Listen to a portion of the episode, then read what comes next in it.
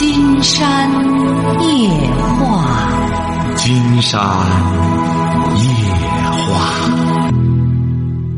晚上好，听众朋友，我是您的朋友金山。喂，您好，这位朋友。哎，您好，是金山老师吧？啊。啊，我今年四十四十一岁，我有两个闺女，大闺女今年十八岁了，嗯，她是上的初二呢，都不上了，现在上技校呢。她搞个对象，他搞一年了，他们俩总是。你闺女多大？啊，十八岁。嗯。啊，他他总是，他俩总是那个爱打架，俩人呛呛，俩人。不是什么意思呢？那他俩不强强，那找那对象多大了？对象也十八岁，他俩一般大。他俩还都是孩子呢，在一块儿能不呛呛吗？啊！嘿，这不是很正常吗？哼，哼，他俩都因为一点小事了，都都真的。那他不强抢他干嘛呢？他两个孩子也不好好学习，就凑一块儿，说白就谈对象。那谈对象这么点孩子在一块儿，他不强抢他怎么着？他俩还能和林黛玉、贾宝玉似的？你别忘，林黛玉、贾宝玉都是学富五车，啊，那诗词歌赋无所不晓啊！你说他俩本身说白了，就学习也不咋地，凑一块儿还谈对象，他能不强强吗？除了两个人高兴的时候玩的时候好，那接下来他俩能扯什么？就是强强。啊，他总是他花钱多点儿，他花钱少点儿，他俩人差点。嗯，好吧。啊。我不知道他往后的道该咋着走，他在跟前呢，您跟他说说行吗？您闺女在跟前儿啊，那就让他说吧，让他说吧，看他有什么问题。喂，你好，金山老师。哎，您好，怎么着？您这谈对象了？你说这个还能让金山告诉您怎么呃你俩能好吗？说白了，金山也不教您这个。你本身岁数这么小，你扯这个，你当然两个人处着会干仗了，是这个理儿吧？您说。啊，对。哎，因为你太小，你像你这么小的小姑娘，你像今年参加高考的很多小姑娘都是十八岁，人才开始上大学呢，你这都谈上对象了。你说你俩在一块儿，而且他也小，他才十八岁，你说金山教给你，你俩怎么处的？甜哥哥、蜜姐姐，这不是教你不学好吗？你俩现在最好的办法就是别太亲密了，有点距离感。不是现在上技校吗？好好学习。你俩真是处关系的时候，金山觉得起码得两三年以后，稍微老帮点你这也忒嫩。十八岁这么小的小姑娘，你说你扯这个的话，你你说你俩在关系甜甜蜜蜜，整个分不开的话，你将来日子怎么办？人家都在那里课堂里拼命的读书，挥汗如雨，你俩在这享受这个，享受男欢女爱。你想想，你将来之后，你不还是得付出吗？这个人就是这样，早付出以后可以获得，早享受那以后就要付出。人就是这样，他没有别的。你看现在拿下个成绩来上个大学，再上下来之后，你等到人家二十二、十二三都大学毕业之后，甚至二十五六研究生毕业了，那时候结婚之后，你想两个人，那剩下的都是甜蜜啊。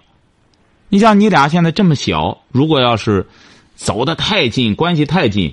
那以后说白了就是苦果。现在最好的办法就是两个人，先别太亲密了。两个人呢，多在学习和技能上多下点功夫，别在感情上研究。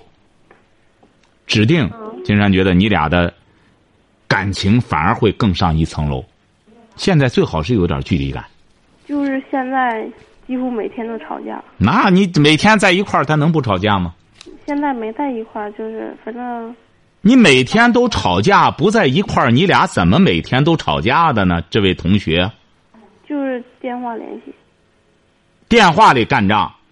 对。电话里干仗，你然后再吃醋，觉得他和哪个女生又亲近了，是不是啊？他有的时候出去花点钱什么的，他都觉得给我花特别冤得慌。那当然冤，他挣钱容易吗？他家是大款吗？富二代吗？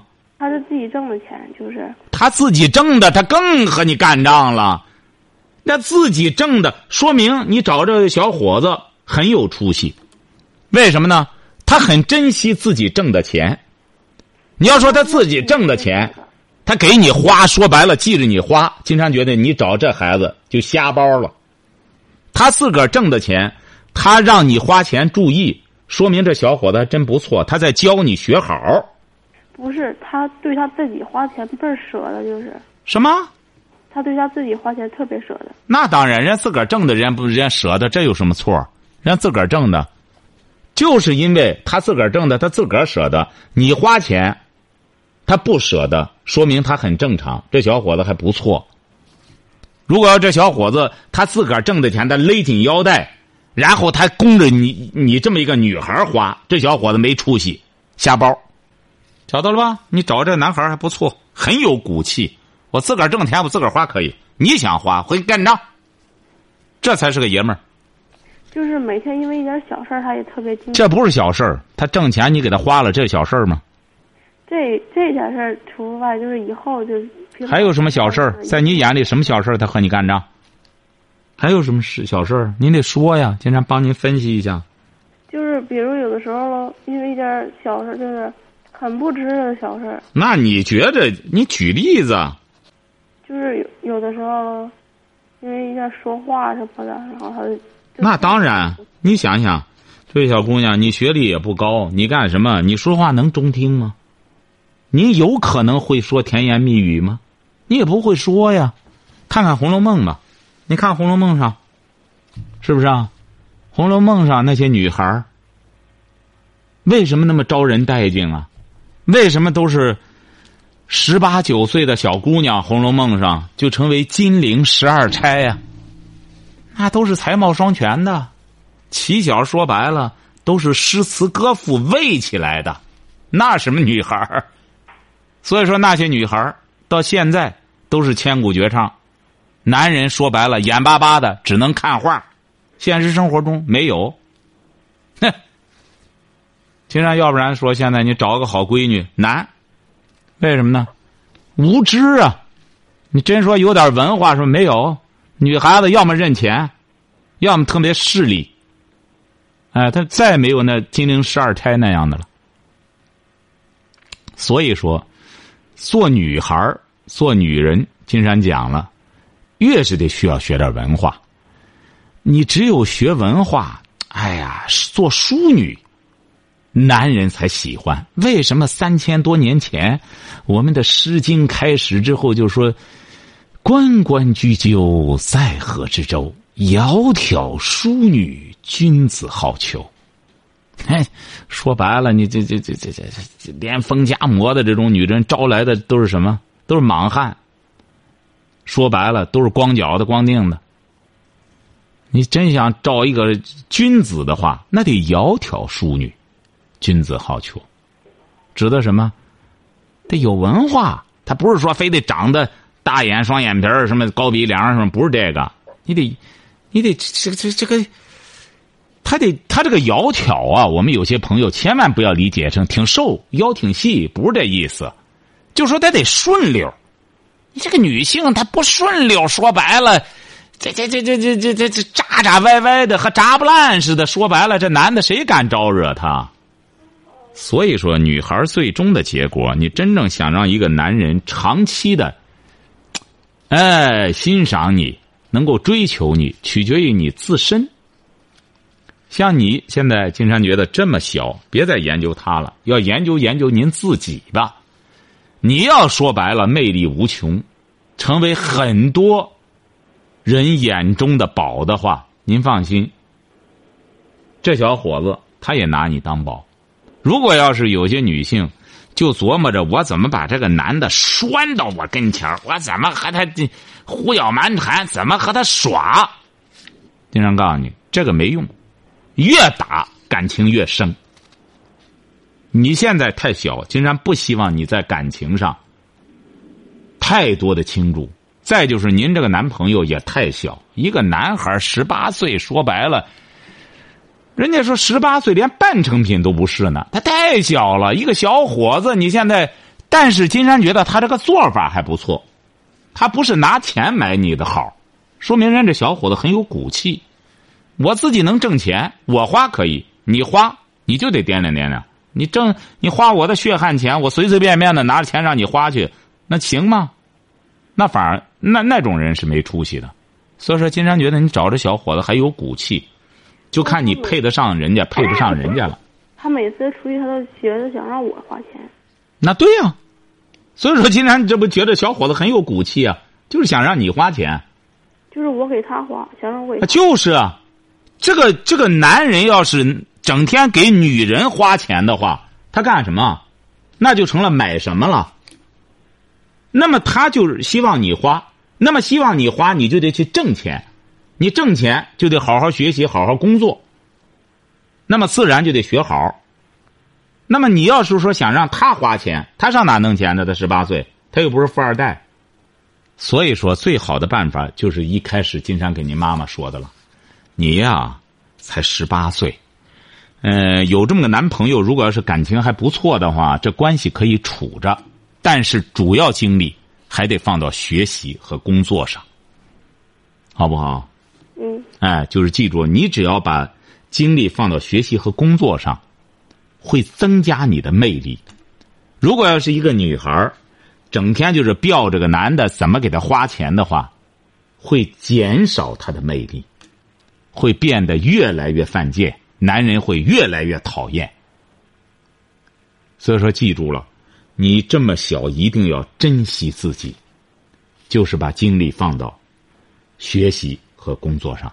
你现在学习，你不是在技校吗？嗯，你学的什么专业啊？烹饪烹饪，好好学。这个女厨师还不多，现在你真做一个女厨师，甚至做一个女营养师，是不是啊？嗯哎，将来还是一一个朝阳产业的，还是挺不错的。那你一个女孩儿真正成为一个女厨师、女营养师的话，那多有魅力啊！可以参加很多比赛什么的，把精力放在这上面，好不好？嗯哎，好了，祝你幸福哈！嗯，再见。嗯，好嘞。喂，你好，这位朋友，你好，金山老师。啊，我们聊点什么？啊，我跟你通过一次话了，我不说那些客气话了。你的时间紧迫，我就开门见山了。嗯，甭客气，您说。我我是满洲里听众啊。哦，那个我我聊聊，就是说我们我夫妻之间的事情吧。我一共结婚今年二十八年到二十九年了，孩子今年是二十九啊，毛岁。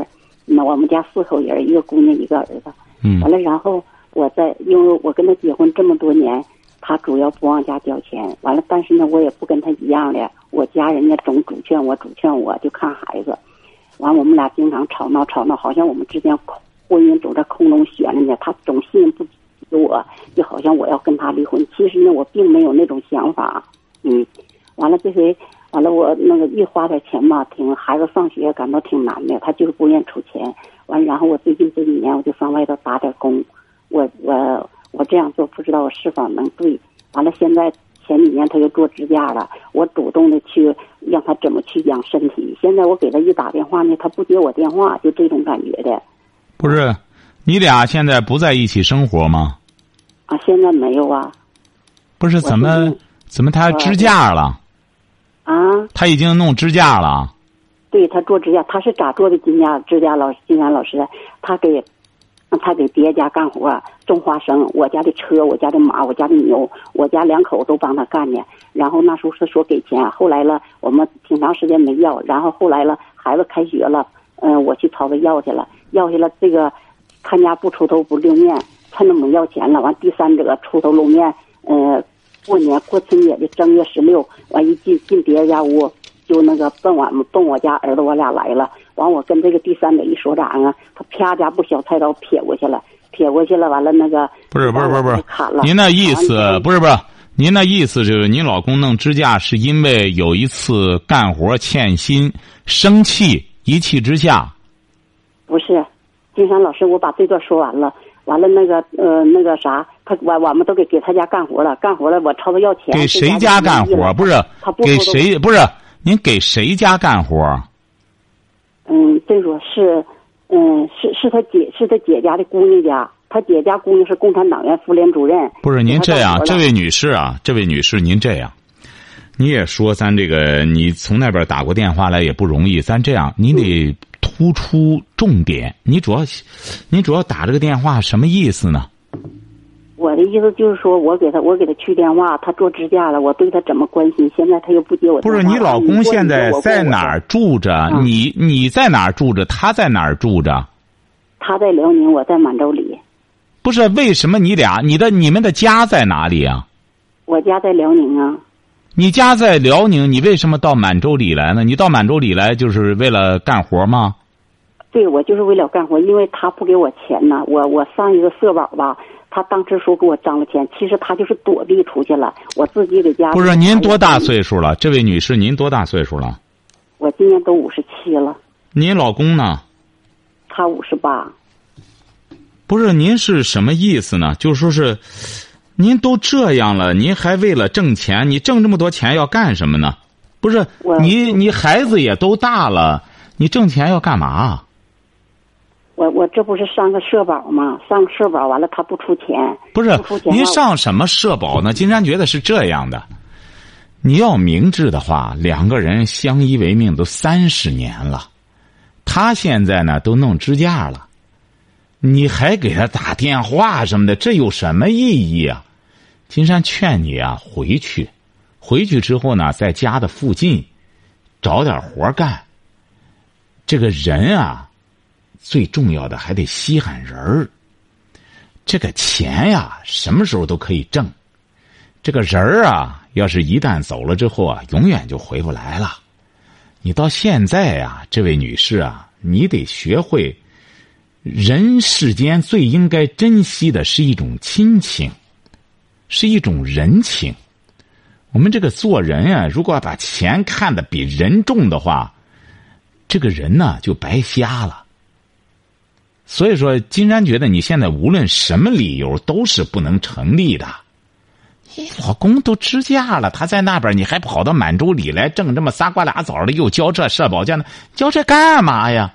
你交这个的目的不都是为了自个的将来着想吗？真正的将来是什么呀？老伴儿，老伴儿，两个人到这时候真做伴儿了。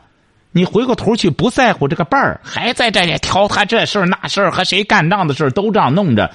您说您再这样往前走，这位女士，您会遗恨终生的。那些事儿都该了结了，该知天命了，都该撂下了。您现在是撂下事儿的时候，放事儿的时候。你怎么到现在快六十了，还回过头来玩命的打工，要接这要这保那保的？说白了，金山直言不讳的讲，你老公要是万一有个三长两短，你就知道你塌了天了。你还交这保那保，你心气儿一切都没了。到那时候你就知道，我现在是一一个月挣五千块钱，我也不稀罕了，还活的什么劲呀？这个人啊，活着说人有三宝，什么？精气神儿，人活的是精气神儿。天有三宝，日月星。所以说，人有三宝是精气神儿。你要把这个丢失了之后啊，你你挣钱它就失去意义了，晓得吧？嗯。你现在最重要的是第一点，少说话。为什么呢？这位女士啊，像您这个经历的一些朋友。开口就是是非，闭口就是麻烦，所以说少说话，多养神。然后回去之后呢，你老公呢，今他支了几个支架？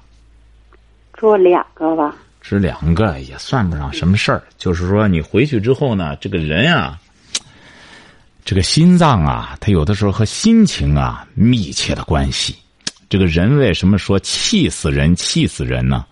我们现在很多人啊，他不晓得，人一生气，嗯、呃，这个生物啊，这个人的这个血液会发生变化，血液一发生变化，整个身体器官，它这个血管各个方面都会发生变化。所以说，养心是至关重要的。你呀，现在你得明白，你的整个。你的好时候，你前三十年都是和你老公一块度过的，说恩恩怨怨，构成了人的一生。回忆起来，普希金说了，我们回头再看逝去的，都变为可爱。就这些过去的岁月，尤其是苦日子，是最值得嚼的，最值得回味的。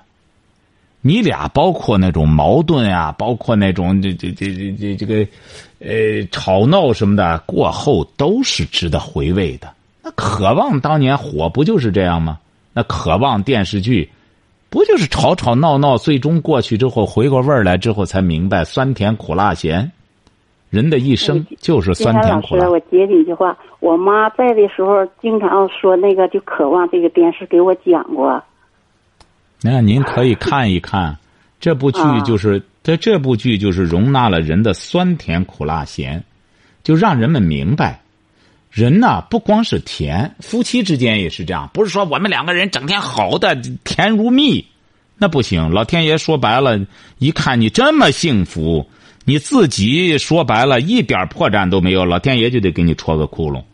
说怎么着呢？我们两个人也有矛盾，有的时候还干仗什么的，哎，这就是正常的。老天爷让我们每个人就是酸甜苦辣咸都得经历，因为我这人没有光这一辈子光甜，哎，光这个这可能吗？那你就没有品味到真正的人生。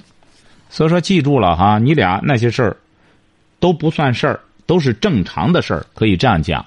金山建议你现在啊，抓紧时间回去，回回回回辽宁，先去照顾照顾老公。现在你说他一个人也是快六十了，你说怎么着？那个金山老师我说那样，我我们家吧四个大姑姐，她那支架吧是我我那我我说是报案的，她不让报案。完了他姐说的，你要报案呢，怕第三者再砍死几口子。完了那个他就这么得的做的支架，被人家给吓的。您啊，记住了哈，你别一干什么就报案，你这个人家不报案，指定有他的原因，你别自个儿一个人站在满洲里，回过头去这个那个的指挥，你最好是回到家里之后和一家人去担当。你别事后诸葛亮这高明那高明，他们一家人不报案，指定有他的道理。他是觉得冤家宜宜解不宜结，你以为你以为报案就万事大吉吗？有些事儿，报案的结果很多情况下，派出所也是首先是调解，公安局首先调解。作为这种民事的东西，到法院也是先调解。你没出人命案子，你干什么之后，你两个人干仗了，你说指定是这边也有责任，那边也有责任。你派出所真办的话，也是一办办俩，你不能说两个人干仗了就光办那一边，那也不公正。所以说你要明智的话，金山希望你先去稀罕您这个老公。你活在这个世上，你得明白这个道理，这位女士，你在这个世界上，现在真正揪你的心的。是这个和你共同度过了三十年的这个男人，要是一旦他，万一他走了之后，你会在悔恨和痛苦流泪中度过你的余生。你到那时候就会明白，没人稀罕你，你干仗都没人和你干。你现在要明智的话，他正在遇到坎儿的时候，遇到难的时候。你回过头去照顾照顾他的身体，对你自己有好处，晓得吧？这个比你多挣几千块钱，性价比都高。金山就给你说的实惠一点吧，晓得吧？你要听金山的。我我前一段时间一个月之前我回去一趟，回去一趟嘛，完我对他诚心诚意的，他总认为我跟他离婚，其实我并没有那种想法。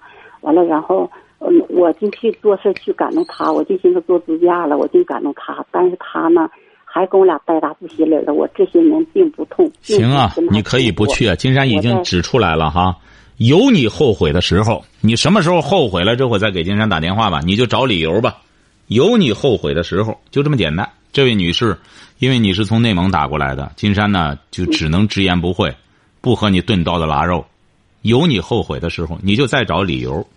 有你没有人听你解释的时候，你到那时候也怎么着了？怎么着了？你到那时候你就明白，你这话都没人想听，就真成祥林嫂了，一个人在那说。你到那时候你就明白了，你还回去之后还找茬呢，还还还挑他毛病，俩支架了还挑他毛病呢。你说您是聪明还是傻？他都怀疑你去和他离婚去，你说你本身就处的这么失败。他回你回去，人家就觉得你要闹离婚了，人能和你有好脸吗？你还我要和他好好处处，哪有这样的夫妻一辈子了，挂到嘴上吗？你真正干什么？回去之后，他说白了，怎么给他做饭？怎么好好的照顾他？这还用挂嘴上吗？谁也不傻。你尽心了，你知你要记住了，要获得一个人的心，你只有用心换心，不是用嘴换心。说白了，说几句这好听的话，就现在金山直言不讳的讲，我们现在很多做妻子的，这话也说不了，也不会说。真正会说甜言蜜语的话，那得很高的学问，你得到金山这个境界。你真正讨好一个人什么的，能讨到好处。人说人拍马屁，你得拍到点儿上。哎，你这个东西拍马屁不是很好拍的，那是很高的学问。所以说，更多的我们的普通百姓在一块儿，就是什么呢？以心换心。大家呢可以不用多说话，夫妻之间说什么呀？夫妻之间就是以实际行动，心交心，心贴心就行了。所以说，金山呢，只是告诉您啊，您可记住了，这位女士，您要再不按照金山给您指的这个路子走的话，有你后悔的时候。金山可以这样讲：这我们的金山夜话二十多年来，凡是按照金山给他指这个路走的朋友，基本上这路都走对了。过后很多我们的反馈，给金山呢讲当年的时候干什么？凡是不按这条道走的朋友，基本上说白了，回过头来再问金山，基本上金山给他说了，还是不按正道走，就这种人，他就走，他怎么走，他就你给他指指正道，他不走，哎，他都是这上次掉这沟里，下次还得掉这沟里，哎，明智的人一点就透，更多的朋友。不用给金山打电话，听节目，就心有灵犀一点通。哦，那个人的，哎呀，那个人的教训就是我的经验。金山老师说的对，我千万不能再犯那种错误。这就好像现在预防医学一样，这个人非得等到病了、病入膏肓了，再去找大夫治病去，大夫也不能回，也没有回天之力。人聪明的人先养生，我先不让他长，尽可能的。防患于未然，未雨绸缪。你看，这就是聪明人和愚蠢的人的区别。愚蠢的人呢，你给他点出道来，他都不走。所以说，这位女士，金山建议你做一个聪明的人。如果要是你真正就不想和你老公过了，你说我就是不想和他过了，因为你刚才前提说你也没想离婚。那么你要真想往好里过，就得以实际行动去做，而不是光挂在嘴上。还有什么问题？我我回去，我给他包饺子，他插粥；我给他做干饭，他他说不吃，他他就跟我，我不跟他拧劲，他跟我拧劲。现在我就改变我自己了，我从哪喷你的节目嘛，在外边干这一年活，我就改变我自己了，我不跟他生气了。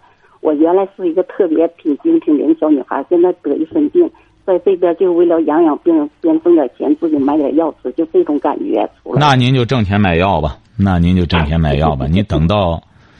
你等到他干什么的时候，再说吧，好吧？金山已经该说的话都说了，再有什么问题随时可以打电话，好吗？我考虑一下啊。哎，过些儿我回家。好嘞，好，再见啊。谢谢啊。哎，好好。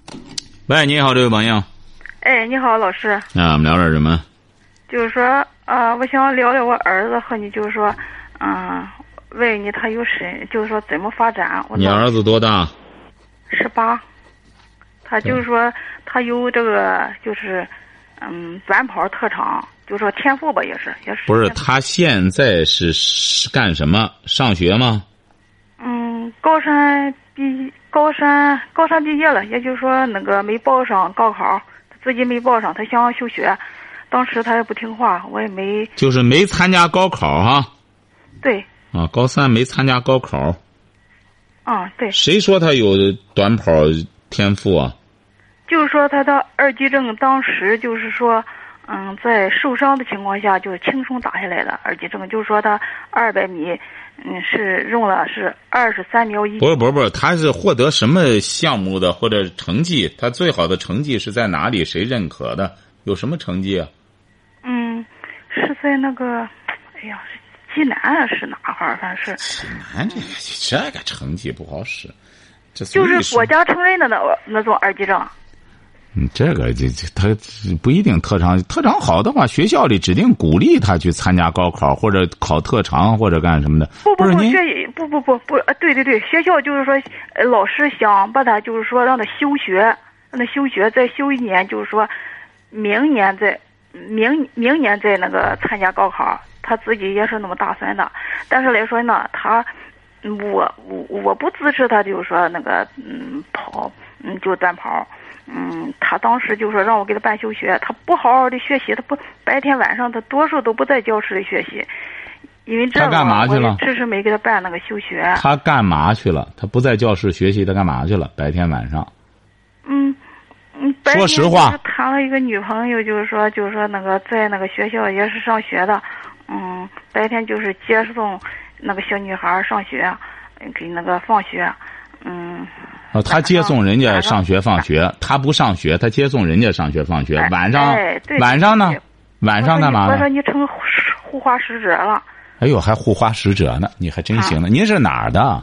我是德州的。有您有您这样的妈，经常觉得孩子学不了好，还护花使者呢。您不觉您不觉得很可笑吗？法呢？我也不会教。您不觉得很可笑吗？你把孩子都毁了，你还还护花使者呢？就会这句话，哎呀，拿过来毁自个儿的孩子。让切让我自己让他弄得我，哎呦，都都快崩溃了。你拉倒吧，你就别管了。他十八了，用不着你管了。他十八了，他成年人了，他有行为能力了，在法律上也承认，他是已经是一个公民了。你不无需你管了，你这时候管也没有任何意义了。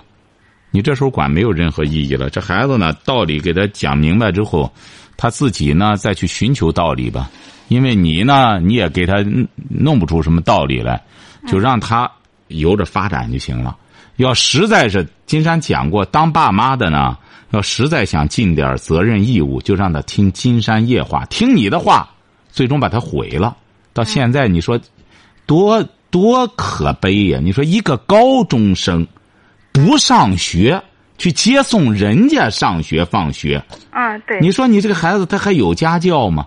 那么在这种情况下，也别怪孩子了。你有有有，你这这样的家长就这样，你要实在是没有什么话，就让他听金山夜话，这也算是对孩子尽的唯一的责任了，最后的责任了，好吧？嗯，老。师就说就说他这个成绩没有没有没有嘛发展前途是吧？不不不不不，谈不上。金山觉得这成绩什么的都和你没意义。这这个东西啊，这个人你记住了哈，这个人啊，他无论什么成绩，首先得做人，首先得做一个，嗯，手机里起码的一个有着道德底线的人。你说这个正经上学不上去干什么这？回过头来谈对象，还想拿着这个来换取什么东西？你这是不可能的，晓得吧？就是说，实在要给孩子尽责任义务的话，别让他听你的话了。再听你的话，再误他十八年，那就让他听。关键就是他不听啊。那就让他听金山夜话。如果要是你说我让他听，他不听啊，那就没别的办法了，好吧？老师，我再问你，我再我再问你个问题。你问什么？嗯，就是说他，就是说他现在打了两两份工作，打了两份工。嗯，上午在那个快递公司，下午他就说在一个 KTV 那 K KTV 就说唱歌的歌厅吧。我我不愿意让他去那里。嗯，他说是绿色的，绿色的。我我你是什么文化？你是什么文化？我是初中毕业了吗？毕业了。啊？啊啊！毕业了，毕业了。哎呦，你还能笑出声来，金山觉得难能可贵。行啊，金山觉得这个我们不去探讨了。你孩子呢，嗯、和你说了没用，因为他也不听你的。你呢，啥也不懂，绿色的什么都不懂，就是说怎么着呢？你就还是金山再给你说一句话，要让孩子听话，别听你的话了。你自己的孩子，你干嘛要害他呢？听金山夜话，好吧？好嘞。老师不是，如果说如果说他在这个 KTV 绿绿色的，我我我可以阻止他不让他去啊。我闹不清楚，就是说这个地方该他该上那打工不上那打工。你是干嘛的？我是做买卖的，你做什么买卖？嗯，电器维修和销售。你做买卖挣钱干嘛？嗯，啊，也算可以吧。不是你挣钱干什么？当然是为了自己的孩子吧。啊，为自己的孩子，你对象呢？啊，我我我俩我俩共同经营。你俩共同经营，腾出一个人来，晚上跟着他去，悄没声跟着去，看看是绿色的，还是什么色儿的，自个儿去跟着看看。因为金山没去看这个，那么不能在节目里给你瞎掰。这个你俩就能完成。对自己的孩子，不是挣钱都为他吗？那么晚上悄没声跟着去看看是什么色儿的，这个不难吧？嗯嗯嗯嗯，还有什么问题？哎，老师，就是说我还想嗯问一下，就是嗯一个一个月一个一个月的时候，就是说头一个月的时候，就是说我邻居就是说他兄妹俩打架了，我给拉我给我给拉仗，我给拉架了，拉架了把我手打的骨折了，就是说。怎么他一家人老少怎么这个态度？就是说连问问我，就是说不问我，就是说，嗯，怎么着了你的手，或者是我已经把我手打的骨折了，都一个月了。就说我拿药，或者是去大夫那看去，他一家人看我拿药，赶快躲开。就是现在净躲着我，都不跟我说话。哎呀，我说真是医药费，就是说。行啊，你这种人呢，你看了吗？这位女士，你这种人，你看遇到的人也是这样的人。晓得吧？这个人就是这样，什么人遇到什么人你看你这种人呢，自个儿的孩子弄成这样，你呢邻居，你看最终让人家干仗能打得你手骨折，而且是还不理你，还不干什么你。总结还是从自身上找找原因，好吧？从自身上找找原因。再见。这也是当妈的，看了吗？这也是当妈的。好，今天晚上金山就和朋友们聊到这儿。